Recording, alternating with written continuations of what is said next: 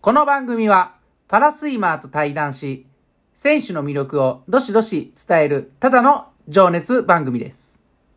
柴谷さん、はい。パラスタジオ、はい。また収録していきたいと思うんですけれども、はい。正直ね、はい。もう僕出えへんからどうでもいいんですよ。なんでそんなこと言うんなんでそんなこと言うんめちゃめちゃ最悪なやつやん。うん。僕最悪なやつなんですよ。ただのおっさんやん。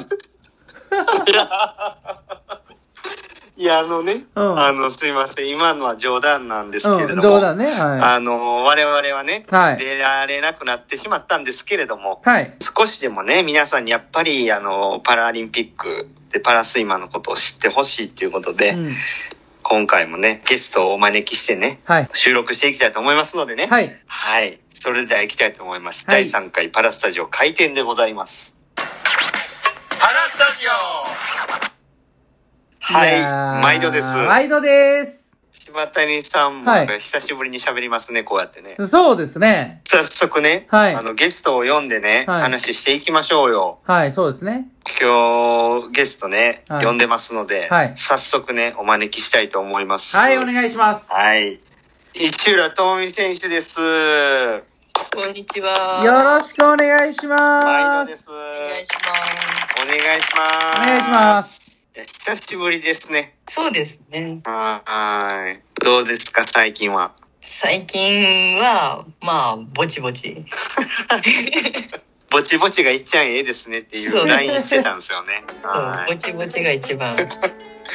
あの、僕らね、はい最近全然あの収録したりしてないんですけれども、うんはい。クボイス聞いてました。全然最近聞いてない。ぜだって全然更新されてないから、開いてもいない。失礼しました。 それはね、すべて柴谷さんが悪いんです。なんでやねんな。あの、しかもねまたちょっとがんこの間はいはい。地上波ラジオに出ますっていうデーはいはいはタからい聞けるかなと思ったら、あれ有料でね、エリア外聞いてくださいで聞けなか聞いてっくたださんだいよよ。。聞いてくださいよ。あれめちゃめちゃ良かったんですよ。聞けなかったんだよ。皆さんに、最初のなんね、か思いを、 2分ぐらいの、ちょっとそれは残念ぐらでいしすか聞けなねかっ。その話したらちょっと長なってまうんですけ ど、もた。うんうみんなへの思いを込めた、た、ただの思いを込めたラジオやったん ですよ。あれでも音源もらえるかもしれないんで、もしかしたらその、僕らが喋ってるとこだけは流せるかもしれないんですよね、柴谷さん。そうですね。はい。あの、ちょっとね、あの、石浦さんのことをね、深掘りさせていただきたいなというふうに思っておりますので、はい。あの、よろしくお願いします。お願いします。はい。自己紹介なんですけれどもね、石浦智美選手でございます。年齢はですね、33ですかはい。 1988年1月13日生まれですね。はい。伊藤忠丸紅鉄鋼株式会社所属になるんですね。クラスがですね、S11 というクラスで視覚障害のクラスになります。はい。はい。石浦選手、よろしくお願いします。お願いします。S11 ってことは、あれですね、全盲クラスですね。そうですね。はい。クボイスでもよく出てくる木村敬一選手と同じクラスですね。そうですね。は一番ね、過去の成績でいい成績って何の成績になるんですか国外で。国外は、えっ、と、2019年のロンドンの世界選手権。50メートル自由形が5位、い。うんうんうん。はい100メートル背泳ぎが5位ではいす。すごいですね。専門種目はうん。 50メートル自由形ですよね。そうです。はい。うんはい。スプリンターですね。はい。はい。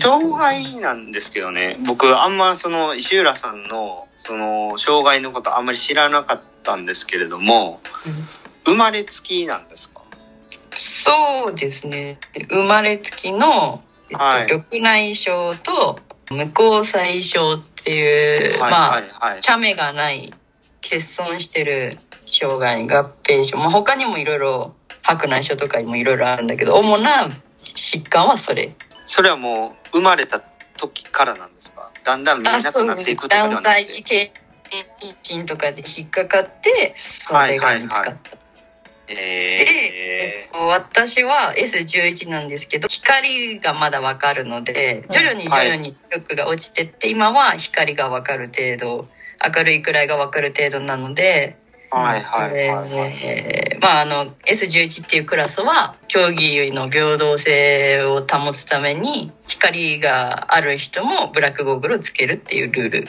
うんうんううんんうんうんなるほどね。うん、生活の中では結構その真っ暗なとこと明るいところはもう分かるっていう感じそうですねはいえなんか私生活で困ることは何かありますかっていうところなんですけどあります書類にサインしたりとかそういう作業あそうだあはいはいはいできないのがちょっとまあ昔はできてたからそういう不便さはあります、ねーうんえあとはもうほとんど大体もうアプリでできるからうんはいはいはいはい苦ではない昔はできてだって、え、いつかはいら文字見えなくなったりししました小学校まではし地元の小学校で普通にうん。文字あのルーペとかう、ん。えー、と拡大読書機っていうその文字をテレビの画面に映してうん。よ文字の呼びかけをしてて、うん。で手術を一回してそれでだいぶちょっと視力が落ちて、まあそこから中学生の時から展示で、えっと、勉強するようになってはいはいはい。まあそのあたりぐらいから徐々に徐々にうんうんうんですかね、なるほまあ、どね昔。は水泳だったら下のラインを見て泳いでうんました、じゃあ小学校は普通の一般のそう学校に行って中学から盲学校的なところに行ったってことですか中学は新潟の盲学校に行って、高校はキムと同じ東京の筑波の盲学はいはい。へえそうなんやそれねうん。なんかこうもともと小学校の時は一般校に行ってたわけじゃないですかはいで中学校でその、まあ、いわゆる盲学校に行くって挫折みたいなんてあったんですかまあもともとそのまま地元の学校に地元の友達と一緒に行きたかったんだけどはいまあ当時は、えまあ2000年初期ぐはいらいはまだその今みたいにその特別し、えー、と統合教育とかインクルーシブ教育とはいはいかそういうのがない時代だったので、はいまあ、まあ小学校入る時点でもそのあの見えにくい人は見えにくい子は盲盲学校に行くのが普通だよみたいな感じで中学校もそういうふうに言われてあーででもちょっと文字が見えてたからは行きたいって言ったんだけどまあ行くならじゃあ特別支援学級にを、えっと、LD の子もいるから、まあ、学習障害もいるから、そっちに行ってくれっていうふうに言われて一回その一時的に拡大読書機っていう機会を置くために小学校の時に一時的にほんの何一部のはい教科を体そ験みたこいなやつで、えっはいと、在籍することになったからその時は本当にもうほぼ自主弁みたいな感じになってしまったので、まあ、そんな風な状況になるならもう見切りをつけて中学から盲学校に行くことにした。一旦じゃあここで切ってまた次に行きたいと思います、はい石田さんありがとうございますありがとうございました。